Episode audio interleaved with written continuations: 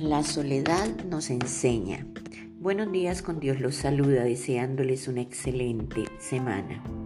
A veces creemos que la soledad es estar solos físicamente y no siempre es así. La soledad puede aparecer aún cuando estamos rodeados de mucha gente, pues no es una soledad corporal, sino soledad interior. Es allí precisamente cuando debemos estar atentos y aprender mucho de ella. Ella nos habla en el silencio, en el cansancio, en la tristeza, y es cuando verdaderamente podemos sacar provecho de ella. Claro está que cuando la tristeza nos invade, poco vemos con los ojos del alma, pues nos dejamos llevar por lo que experimenta en ese momento nuestro corazón. Si estamos un poco más abiertos a sentirla, enfocarla, disfrutarla, es muchísimo lo que nos puede ofrecer. Casi siempre la vemos por el lado equivocado y es allí cuando empezamos a autocompadecernos. No es malo sentirnos solos de vez en cuando, pues todos necesitamos momentos con nuestro propio yo y salen a relucir momentos, personas, cosas que deseamos traerlas no solo a la mente, sino a nuestro lado.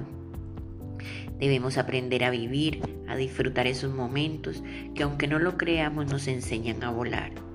Nada es fácil y no digo que lo sea, pero es mejor cuando vemos el lado positivo de las cosas y no cuando sentimos el dolor, la tristeza y las ausencias. Yo lo estoy viviendo y he pasado días en que ni yo misma me encuentro. Trato de distraerme, de vivir ese hoy que tengo delante de mis ojos, pero vuelvo a decaer. Pero sí quiero decir que aprendemos a valorar muchas cosas, a extrañar otras tantas.